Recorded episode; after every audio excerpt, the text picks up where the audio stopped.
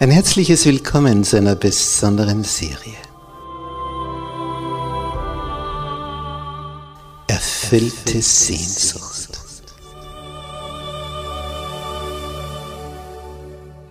Die Welt der Bibel.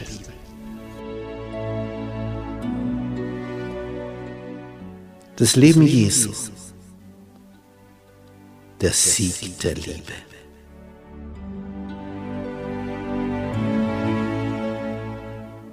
Der Sohn Gottes. Kommt aus dem Weltall, schlüpft hier in diesen menschlichen Körper, ja sogar im Embryonalzustand und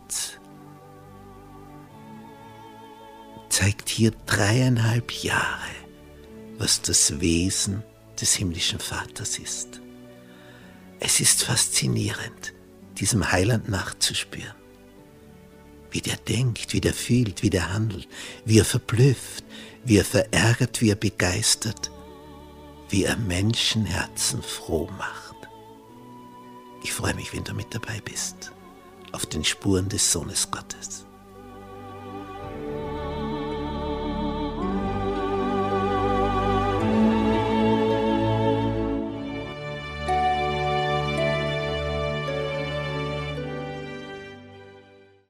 Gnade sei mit euch und Friede von Gott unserem Vater und dem Herrn Jesus Christus. Unser Thema heute in unserer Betrachtung über die Serie des Leben Jesu. Jesus vor Hannas und Kaiphas. Und dazu begrüße ich auch herzlich all unsere Zuseher im Internet.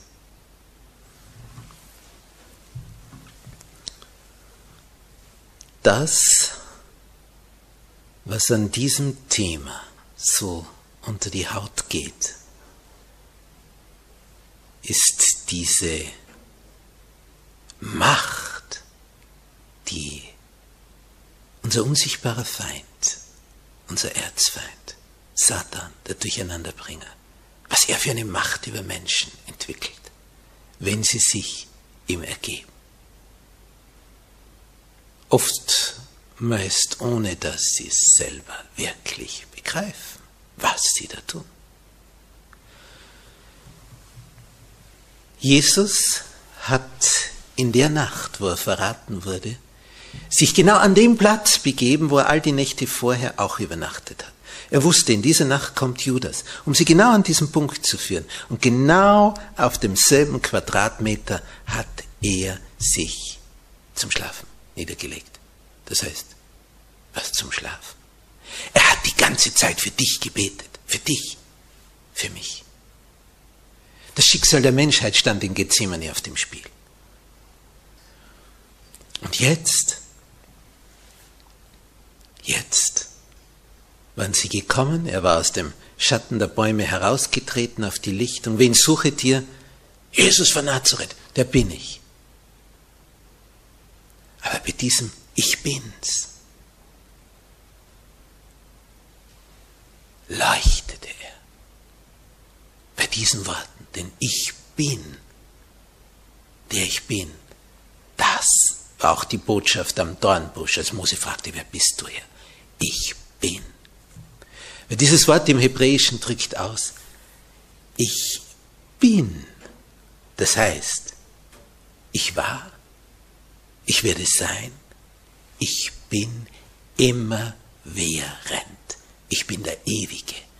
Zeit und Raum gilt für mich nicht. Ich bin einfach immer. Mich gibt's immer. Mich gab's schon immer, mich gibt's jetzt und mich wird's immer geben.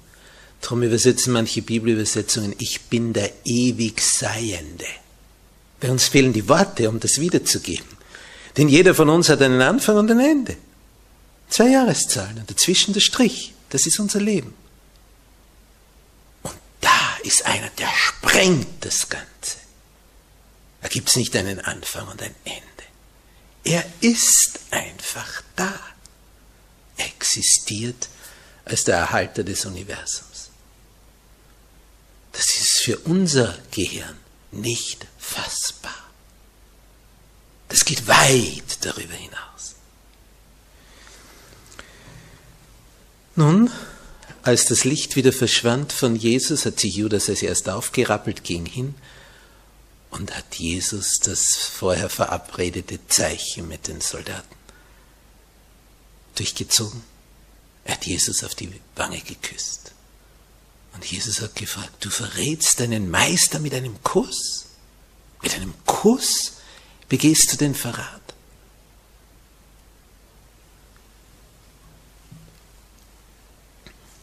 Nun wird Jesus von diesem lärmenden Pöbel, er ist jetzt gefesselt, wie ein Verbrecher, vor der Verurteilung schon gefesselt. Weil sie haben ihn schon vor der Verurteilung vorverurteilt, weil das sind die sogenannten Vorurteile. Und sie treiben ihn da durch die Gassen Jerusalems zum Palast des Hohepriesters, nämlich des Hohepriesters Hannas. Das war so die, die graue Eminenz. Er war das Oberhaupt der amtierenden Priesterfamilie. Hannas. Die Tochter des Hannas war von einem gewissen Kaiphas geheiratet worden.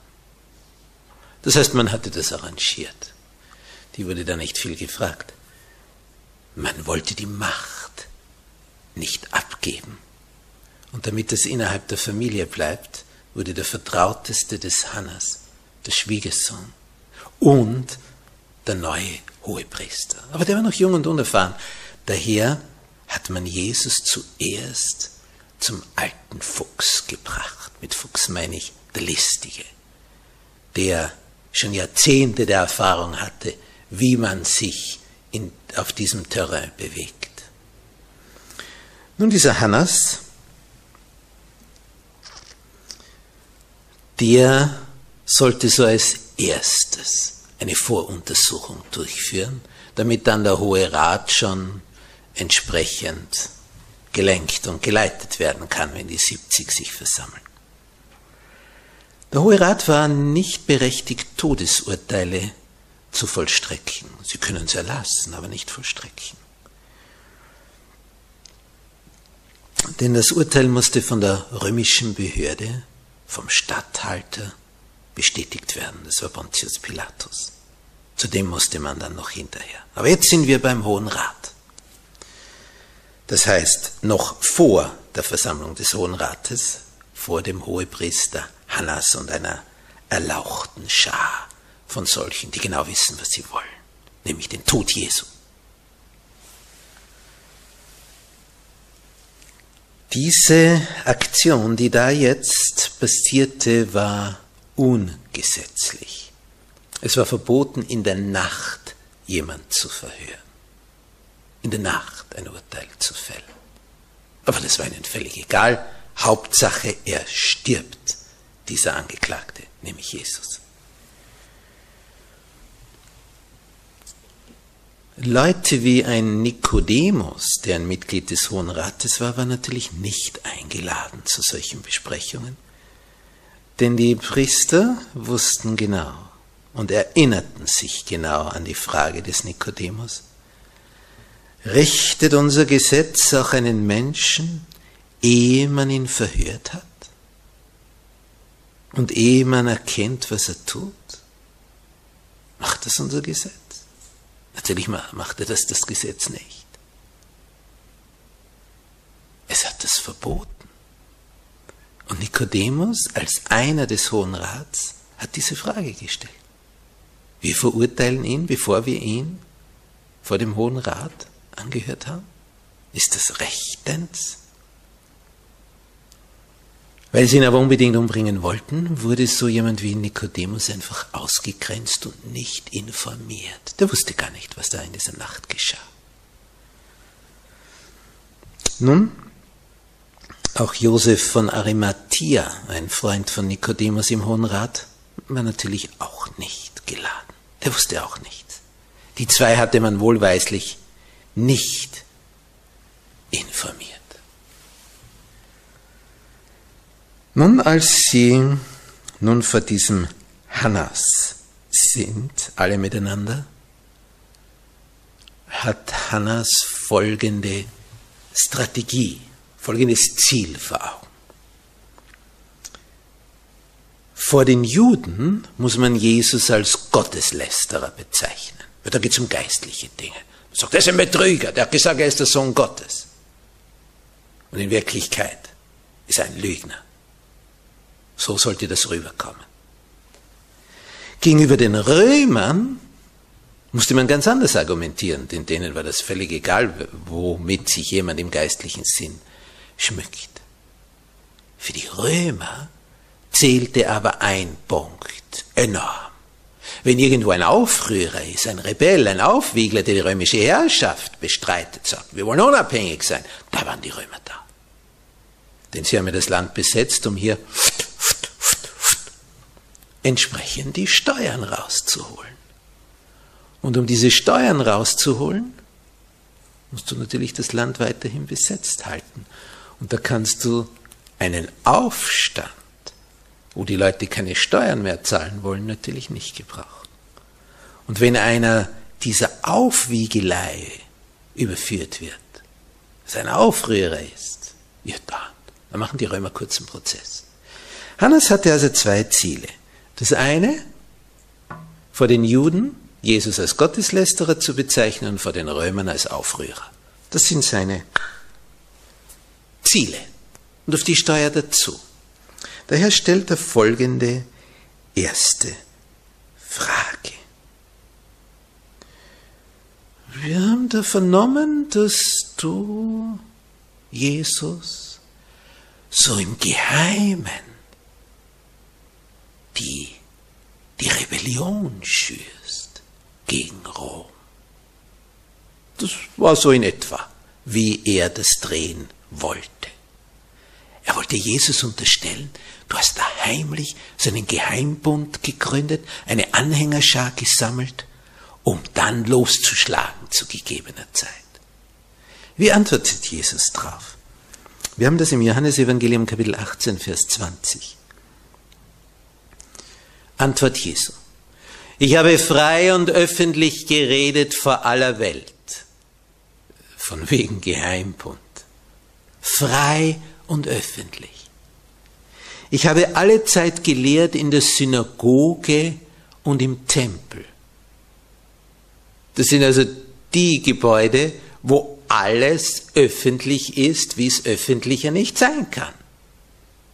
Die Synagoge ist öffentlich, der Tempel ist öffentlich. Er sagt, ich habe alle Zeit gelehrt in der Synagoge und in dem Tempel, wo alle Juden zusammenkommen. Ich habe nichts im Verborgenen geredet. Denn genau das legt man ihm zur Last. Was sind du da geheimnisvoll im Untergrund gewühlt? Und Jesus sagt, in der Synagoge, im Tempel, nichts im Verborgenen. Er widerspricht dieser Darstellung. Nun, er fügt dann noch hinzu im nächsten Vers. Hannas, frage die, die gehört haben, was ich zu ihnen geredet habe. Siehe, diese wissen, was ich gesagt habe von wegen Geheimbund, im Tempel gelehrt, in den Synagogen gelehrt. Dieses, hast Zweifel, Misstrauen mir gegenüber? Dann frag all die, die es gehört haben. Tausende sind es. Frei und öffentlich war ich unterwegs, nicht im Geheimen. Hannas war verblüfft dass hier Jesus sich auf diese Art und Weise verteidigt, indem er sagt, es ist nicht so. Die Fakten sprechen dagegen und ich habe tausende Zeugen. Nicht einen, nicht zwei, nicht drei. Tausende haben ihn im Tempel gehört. Und Hannes wusste natürlich, dass es genau so ist, wie Jesus gesagt hat. Und er war jetzt im sogenannten Argumentationsnotstand. Oh, es fiel ihm nichts ein. Und jetzt schwieg er. Blackout, wie es in der englischen Sprache heißt. Finster war es da oben bei den Gehirnwindungen. kommt nichts. Und einer dieser Diener des Hohenpriesters, so ein übereifriger, fanatischer Dummkopf, wie der jetzt sieht, dass der Hohepriester in Verlegenheit ist, meint der, er muss unterstützend handeln. Jesus steht dort gefesselt und dieser Diener geht hin. Was macht er? Dieser übereifrige Schwachkopf schlägt Jesus ins Gesicht. Sag, antwortest du so dem Hohepriester? Das ist so typisch. Da hat einer eine würdevolle, klare Antwort gegeben. Und weil die so klar ist und so kräftig, weiß so ein Primitivling nichts anderes zu tun, als zuzuschlagen. Das ist der Geist Satans. Der hat jemand gefunden in diesem Gerichtssaal, der dazu fähig ist. Einen findet man für sowas immer.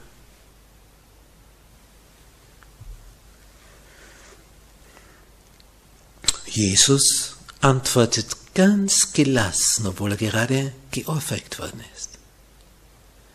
Habe ich übel geredet, so beweise, dass es böse sei. Habe ich aber recht geredet, warum schlägst du mich? Das hat er auch nicht weiter gewusst. Überliefert im Johannesevangelium Kapitel 18 die Verse 22 und 23. Äußerlich war der Heiland ganz gelassen. Aber innerlich litt er unendlich unter dieser Ungerechtigkeit. Die Fesseln schnitten ihm ins Fleisch, aber nicht das körperliche. Der körperliche Schmerz war das Problem. Er litt darunter, wie Satan Herrschaft hat über Menschen, sie versklavt, dass sie irrational, total unvernünftig handeln, gegen den Verstand, den ihnen Gott gegeben hat. Da litt er drunter, weil er den Menschen ganz anders gedacht hat, dass er ihm nicht versklavt ist, sondern frei.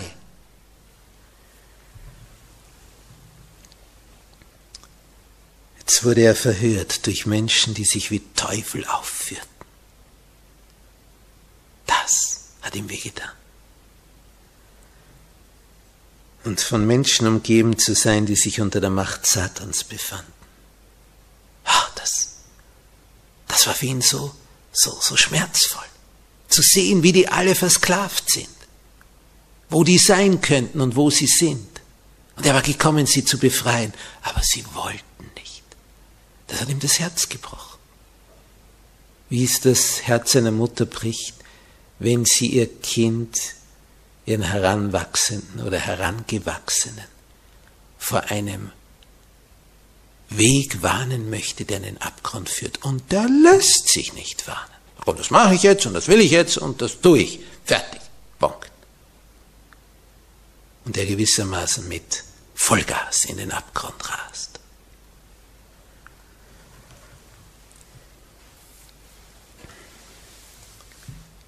Christus stand jetzt in gewaltiger Prüfung, denn er war versucht, ein Wort zu sagen, eine göttliche Offenbarung von sich zu geben, das Licht erstrahlen zu lassen wie im Garten Gethsemane. Aber er tat nichts, nichts. Er ließ es einfach geschehen. während die Engel im Himmel jede Tat beobachteten, die sich gegen ihren Herrn richtete. Jede Tat. Denn die sehnten sich ja danach, ihn zu befreien. Ein Engel hatte Jahrhunderte vorher, als die Assyrer Jerusalem belagerten, in einer Nacht die gesamte Armee der Assyrer vernichtet. Komplette Vernichtung. Jetzt hätten Tausende und Abertausende Engel kommen können. Einer hätte gereicht. Aber sie hatten keinen Auftrag. dazu. Er, der seine Feinde mit einem plötzlichen Tod erledigen hätte können. Was tat er? Nichts. Nichts. Er erduldete ihre Grausamkeit. Denn er liebte seinen Vater und er hatte von Anbeginn der Welt an ein Versprechen gegeben, nämlich der Welt Sünde auf sich zu nehmen. Deswegen war er gewillt, die rohe Behandlung zu ertragen von Teufeln, von Menschen, die sich wie Teufel aufführten.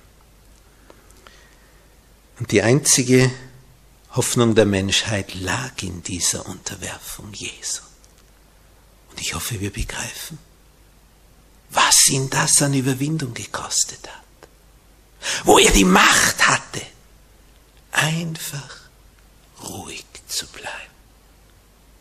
Geschlagen hat man ihn, den Sohn Gottes, weil er gesagt hat, ich habe frei und offen geredet in den Synagogen, im Tempel, weil man ihn fälschlicherweise beschuldigt hat, er hätte es im Geheimen gemacht.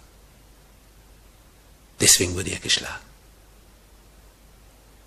Nicht der Schmerz der Ohrfeige tut weh, sondern diese Bösartigkeit. Das tut weh, wenn du der Heilige bist, der Vollkommene, um das alles zu erleben.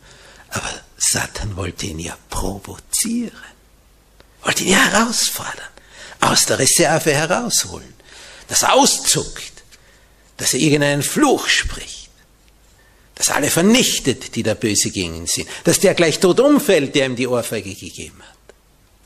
Nicht.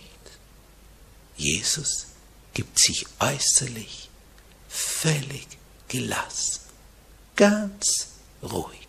Aber da drinnen bebt's. Das ist ein Erdbeben.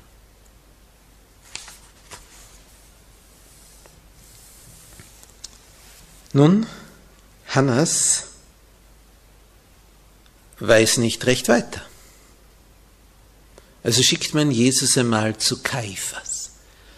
Dort haben sich mitten in der Nacht schon einige in dieser Gerichtshalle versammelt vom Hohen Rat, längst nicht alle, aber die, die auf Linie sind, die so denken wie Hannas und Kaiphas.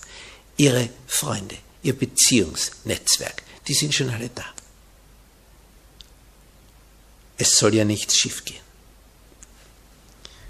Nun, im Saal ungeheure Aufregung. Alle gespannt, nervös. Jetzt haben sie ihn in ihrer Macht. Den, über den sie schon so oft diskutiert haben, jetzt ist er da und jetzt muss er sterben. Alle waren sie aufgeregt. Nur Christus war ruhig und gelassen. Er wusste, was kommen würde. Für ihn war kein Satz eine Überraschung keine Handlung eine Überraschung. Er betete um Kraft, das alles durchzustehen, was jetzt kommen würde in den kommenden Stunden. Er hatte Gethsemane überstanden. Jetzt hat er alles dem Willen seines Vaters übergeben. Alles. Nun, Kaiphas hatte im Grunde Angst vor Jesus. Denn er war der amtierende, regierende Hohepriester und er war noch jung. Er wollte noch nicht abtreten. Und wenn, dann erst im Alter an jemand, den er sich als Nachfolger erkoren hat, wo für ihn alles weiterhin gesichert bleibt. So wie das Hannas mit ihm gemacht hat. Damit es da keine Veränderungen gibt. Alles schön an Macht in Händen halten. Und dieser Kaiphas hat sich also gegenüber Jesus gefährdet gefühlt, denn er fürchtete, dass Jesus mit 70 seiner Jünger kommt und einfach den Hohen Rat austauscht. Und statt des Hohepriesters Kaiphas ist dann hier Jesus an der Spitze. Und vor dieser Konkurrenz fürchtete er sich. Und nichts war ihm lieber, als diesen Kontra Kontrahenten loszuwerden. Denn für eine zweite Nummer eins war im Gehirn des Kaifers natürlich kein Platz. Macht, Mensch. Er hat strategisch alles geplant. Die Tochter des Hohepriesters, die war wichtig. als Steigbügel auf dem Weg nach oben. Egal, wie die aussah. Hauptsache, man hatte Macht.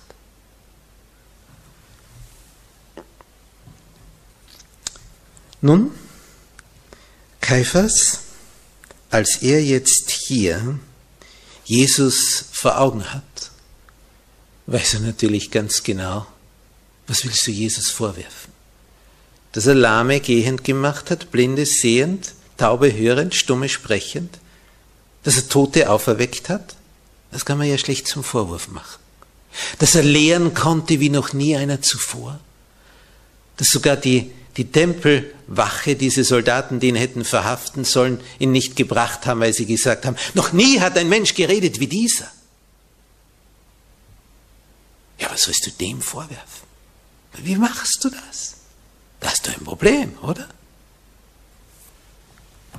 Aber es gibt ja etwas aus der Kiste des Bösen. Man stellt falsche Zeugen auf. Meineidige. Solche, die unter Eid bekräftigen, was sie gesehen haben. Was sie gesehen haben, war natürlich nicht das Böse bei Jesus, sondern sie haben gesehen, wie viel Geld sie dafür kriegen. Das ist ein falscher Zeuge. Er kriegt Geld und für das lügt er. Sagt, ich habe gesehen, ich habe gehört, der hat das und das gemacht. Und der Nächste sagt das auch und das nächste, der Nächste auch. Bestochen sind sie. Man hat also vom Hohen Rat in falsche Zeugen investiert, damit die die Lüge bringen und sie als Wahrheit deklarieren. Nur haben sie da anscheinend die falschen Leute erwischt, die haben in ihrem Übereifer so übers Ziel hinausgeschossen, dass sie sich untereinander widersprochen haben. Sie wollten es besonders gut machen und haben noch ein bisschen draufgelegt und jeder hat was anderes noch dazu gedichtet. Und auf einmal hat das alles wieder nicht mehr zusammengestimmt, sodass ein objektiver Beobachter ja einen Lachkrampf bekommen hätte. Ah, das sind die Zeugen. Widersprechen sich untereinander. Und Kaiphas war wütend, dass das völlig daneben ging. Ja, und dann taucht noch welche auf, Zwei, die gesagt haben, dieser Jesus hat gesagt, ich kann den Tempel Gottes abbrechen und in drei Tagen wieder aufbauen. Schlimm, oder?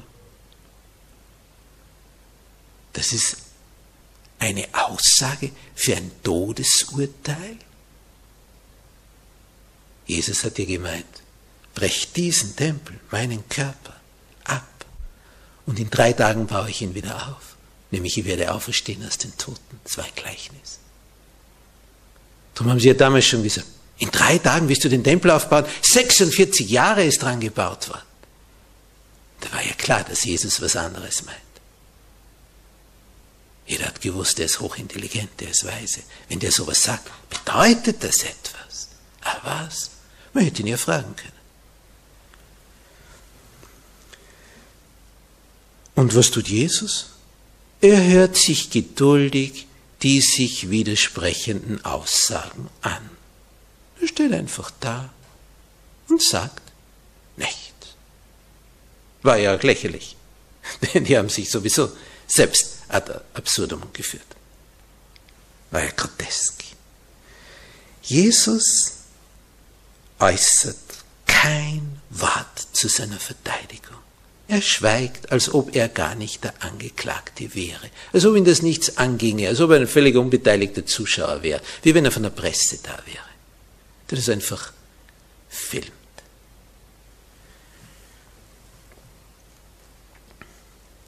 Die Ankläger verwickelten sich also in Widersprüche, wurden verwirrt, wütend, die falschen Zeugen, wie sie gemerkt haben, das funktioniert ja alles nicht. Das Verhör bringt keine Fortschritte. Der Kaiphas verzweifelt. Und jetzt, jetzt greift er zu einem waghalsigen Schritt. denn all das mit den Zeugen hat nicht funktioniert.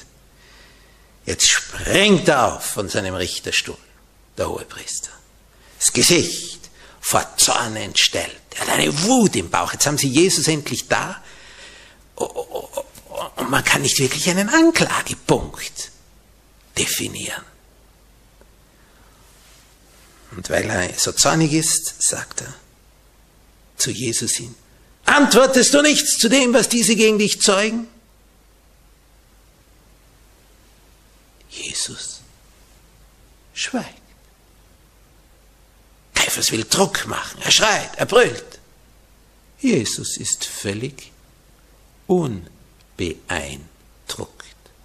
Der eine macht Druck, der andere ist unbeeindruckt druckt, lässt sich nicht drücken. Steht da wie ein Fels in der Brandung. Und es war vorausgesagt. Jesaja hat das in Kapitel 53, Vers 7 schon formuliert. Über den Sohn Gottes, über den Messias, der da für uns leidet. Also gemartert ward, litt er doch willig und tat seinen Mund nicht das war die Voraussage. Er tat seinen Mund nicht auf, eben wie ein Lamm, das zur Schlachtbank geführt wird. Er ist das Lamm Gottes. Er verhält sich so. Wie ein Schaf, das verstummt vor seinem Scherer, tat er seinen Mund nicht auf. Ich bin auf einem Bauernhof groß geworden. Ich habe zugeschaut, schon als kleiner Junge wenn mein Onkel ein Schaf geschlachtet hat. Das geht mäuschenstill vor sich. Es schaut dich an, voller Vertrauen. Und dann bei diesen Opferungen musstest du ihm die Kehle durchschneiden. Das ist nicht leicht. Es schaut dich vertrauensvoll an und du löscht sein Leben aus. Andere Tiere, die wehren sich. Ich habe schon mal gesehen, wie ein Schwein geschlachtet wurde. Das kämpft. Das gibt alle Töne von sich, die es nur produzieren kann. Das ist ein Ringen. Ein Schaf, völlig still. Völlig still. Es tut nichts. Und so war Jesus. Wie ein Schaf, das getötet wird. Er tat seinen Mund nicht auf. Dann erhebt Kaiphas, als er merkt, es funktioniert nichts. Dann erhebt er seine rechte Hand. Und dann sagt er zu Jesus, ich beschwöre dich bei dem lebendigen Gott, er stellt Jesus unter Eid, dass du uns sagest, ob du seiest der Christus, der Sohn Gottes. Was ist jetzt? Sagt er jetzt etwas? Jetzt geht es um den Kern. Jetzt, jetzt geht es ums Herzstück. Bist du Gottes Sohn oder bist du es nicht? Sag selber. Er wird unter Eid gestellt. Ich beschwöre dich bei dem lebendigen Gott. Bist du es oder bist du es nicht? Auf diese Frage musste Jesus antworten. Es gab eine Zeit zu schweigen, aber es gibt auch eine Zeit zu reden. Jetzt ging es um den Kern. Er hatte nicht gesprochen, bis er direkt gefragt wurde. Und Jesus wusste, wenn er diese Frage jetzt so beantwortet, wie sie wahrheitsgemäß zu beantworten ist, dann folgt das Todesurteil. Denn das wollen sie nicht wahrhaben.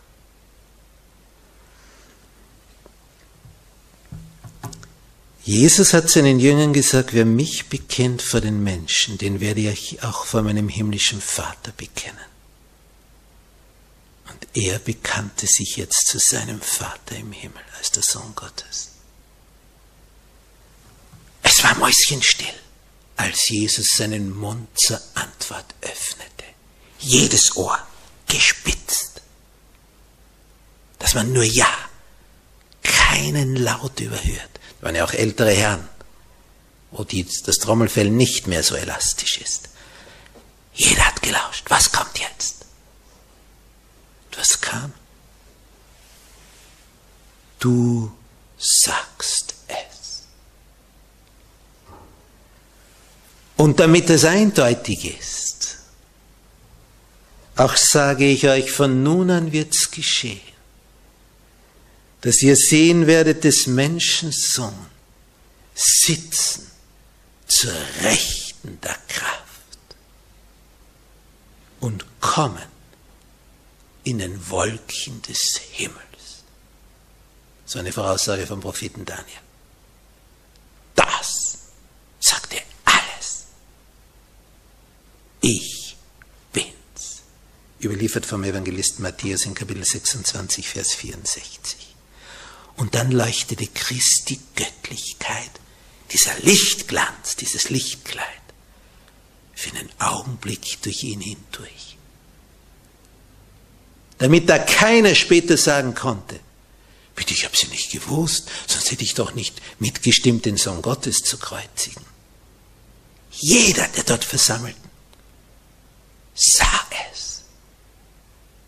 Jeder.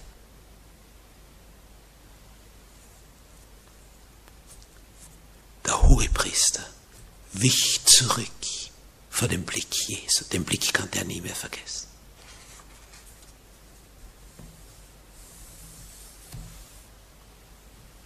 Als Jesus das sagte, von nun an wird's geschehen, dass ihr sehen werdet des Menschensohn sitzen zur Rechten der Kraft, zur Rechten des Vaters. Und ihr werdet ihn sehen kommen in den Wolken des Himmels. Damit schilderte Jesus das Gegenteil der augenblicklichen Lage. Jetzt war er der Angeklagte. Es würde die Zeit kommen, da kam er als der Richter mit Tausenden von Engeln. Und da waren die, die jetzt ihn anklagten, die Angeklagten. Um ihnen klarzumachen, Freunde, das Blatt wendet sich. Es dreht sich das Unterste zu Oberst. Ihr werdet das genaue Gegenteil von jetzt erleben. Und diese Worte erschreckten den Hohepriester. Denn dann bedeutete das ja etwas mit Auferstehung, was die Sadduzäer ja hinweggewischt haben. Darum lebten sie so locker dahin. Es gibt ja keine Auferstehung. Wir haben ja keine Verantwortung für irgendjemand. Aber jetzt kam das Gewissen in die Höhe.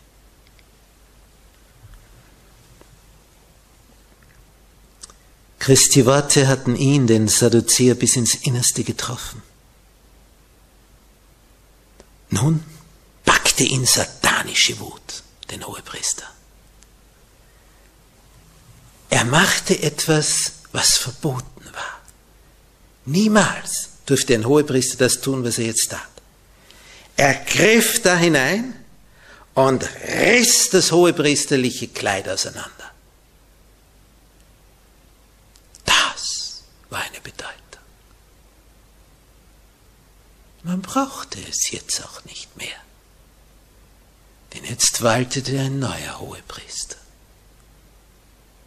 Denn Jesus würde gen Himmel fahren und dort als der himmlische Hohepriester im himmlischen Heiligtum für uns dienen. Es brauchte dieses irdische nicht mehr. Darum ließ Gott auch zu, dass dieser irdische Tempel mit all dem zeremoniellen System in Schutt und Asche fiel. 40 Jahre später war alles vorbei. Nichts mehr da. Kein Gebäude, kein Hohepriester mehr. Alles vorbei. Seitdem hat dieses Volk, das einst Gottes Volk war, ein Problem. Wie bekommen sie Vergebung ihrer Schuld? Kein Tempel, kein Opfer, nichts mehr.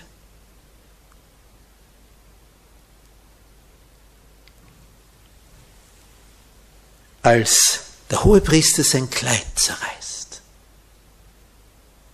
das durch Mose verschriftlicht worden war, dass das streng verboten ist von Gottes Seite her. Jeder konnte sein Kleid zerreißen, aber nicht der Hohepriester, nicht sein Gewand. Jetzt war es zerrissen. war nicht mehr nötig, ein hohepriesterliches Gewand zu haben. Der ahnte nicht, was er da tat. Und dann ruft er in diese Versammlung. Was bedürfen wir weiter Zeugnis? Habt ihr die Gotteslästerung gehört? Der, der Gottes Sohn ist, sagt, ja, ich bin's. Und das wird als Gotteslästerung bezeichnet. Stell dir vor, du sagst ganz ehrlich der Wahrheit entsprechend etwas. Und dann sagt man zu dir, du lügst. Es war nicht so. Ich misstraue dir. Dann kannst du dich ein bisschen hineinfühlen in das. Ein bisschen nur. Stell dir vor, du wärst ein Architekt, du hättest eine Kathedrale geplant, du hättest die ganzen Baufortschritte überwacht, was gewissermaßen der Manager des Ganzen. Das dauert Jahre, Jahrzehnte und dann ist die Kirche fertig, dieser Dom. Und dann kommt die große Einweihungsfeier, du bist mittlerweile schon alt geworden dabei. Es ist ein Lebenswerk. Und dann stehen sie alle da, die hohen Herren des Stadtrates und so weiter, und dann spricht der Bürgermeister und der Oberbürgermeister und, und, und. Und dann sagt man, der da, der da behauptet, er hätte es geplant und er hätte die Bauaufsicht gehabt und er wäre der Wichtigste gewesen, der ist ein Lügner. Dann verstehst du die Welt nicht mehr. Und es ist alles nur ein schwacher Vergleich, denn hier wurde der angegriffen als Gotteslästerer, nicht nur Lügner. Einer, der Gott lästert, Gott verhöhnt, verspottet. Das drückt das Wort aus. Weil er die Wahrheit gesagt hat. Es stand der Sohn Gottes vor ihnen. Er, der das Universum geschaffen hat, wird als Gotteslästerer von dem Gremium bezeichnet, das im Volk Gottes die höchste Vertretung hat. Merkt ihr den Wahnsinn, der hier abläuft?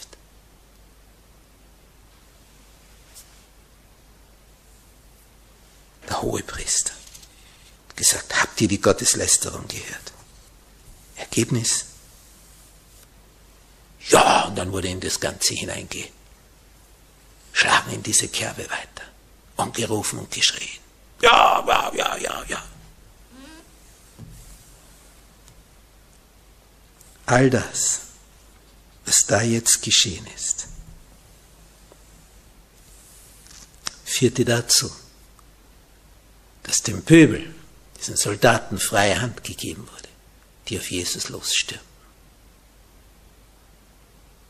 und ihn schlugen, demütigten, Sack drüber stellten, zuschlugen, sagen, wer war's denn? Ihm ins Gesicht spuckten und, und, und. Satanisch. Denn der Primitivling, wenn der sieht, dass die Oberen sich so verhalten, ja, dann, dann, dann traut er sich. So wie diese Schergen, die im Nationalsozialismus während dieser Herrschaft, wo die Übelsten der Gesellschaft als Wachtmeister, als Aufseher in die KZs gestellt wurden, weil sie selber hinter Gittern gehörten. Und dort konnten sie hinter den Mauern tun und lassen, was sie wollten.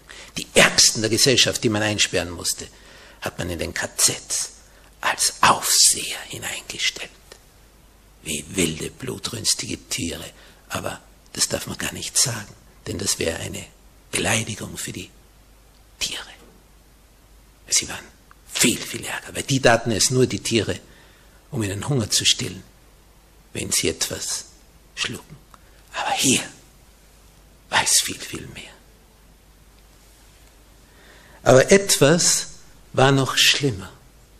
Und das traf Jesus noch viel, viel mehr als alle Schläge ins Gesicht. Einer seiner getreuesten hatte Angst bekommen. Aber darüber ein andermal mehr. Jesus war zutiefst herausgefordert. Und er hat es bravourös gemeistert. Für dich, weil er dich lieb hat.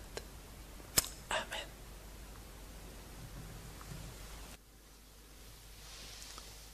Unser himmlischer Vater, staunend betrachten wir diese Szene, verwundert. Wie du, unser Herr Jesus, hier schweigend Falschaussagen einfach erduldet hast, einfach über dich hast ergehen lassen, als ob es überhaupt nicht existieren würde. Oh ja, wir bewundern deine Geduld, dass du, der du der Mächtigste des Universums bist, es zugelassen hast, dass dir so eine Behandlung widerfahren ist. Du hast es einfach zugelassen, um uns zu zeigen, dass du jede Voraussage erfüllen willst, damit wir verstehen, dass du es bist, der Sohn